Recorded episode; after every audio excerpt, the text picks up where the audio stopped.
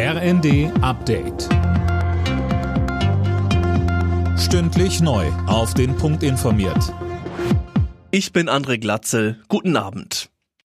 Wer morgen mit der Deutschen Bahn unterwegs ist, muss sich auf volle Züge einstellen. Nach dem Ende des Warnstreiks der Lokführergewerkschaft GDL heute Abend 22 Uhr werden viele Reisende ihre Fahrt nachholen.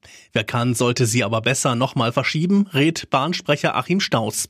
Und weiter sagte er, wir sind froh, dass die Gewerkschaft jetzt angekündigt hat, bis zum 7. Januar 2024 erstmal nicht zu streiken. Unsere Fahrgäste können also den Weihnachtsverkehr und auch den Verkehr über die Feiertage ganz normal buchen und planen. Das ist eine große Erleichterung. Die SPD fordert eine Reform der Schuldenbremse. Auf dem Bundesparteitag wurde ein entsprechender Leitantrag beschlossen. Der sieht vor, starre Grenzen bei der Kreditaufnahme für Bund und Länder abzuschaffen. Zuvor hatten die Delegierten die Parteichefs Saskia Esken und Lars Klingbeil im Amt bestätigt.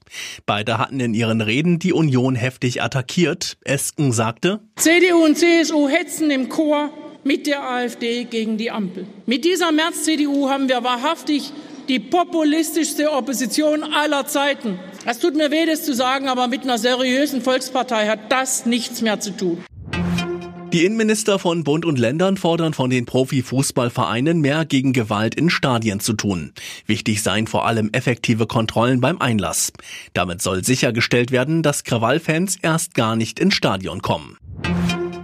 Krisenmodus ist das Wort des Jahres. Die Gesellschaft für deutsche Sprache wählt jedes Jahr aus tausenden Vorschlägen ein Wort aus, das das gesellschaftliche oder politische Leben maßgeblich widerspiegelt. Im Vorjahr fiel die Wahl auf Zeitenwende. Alle Nachrichten auf rnd.de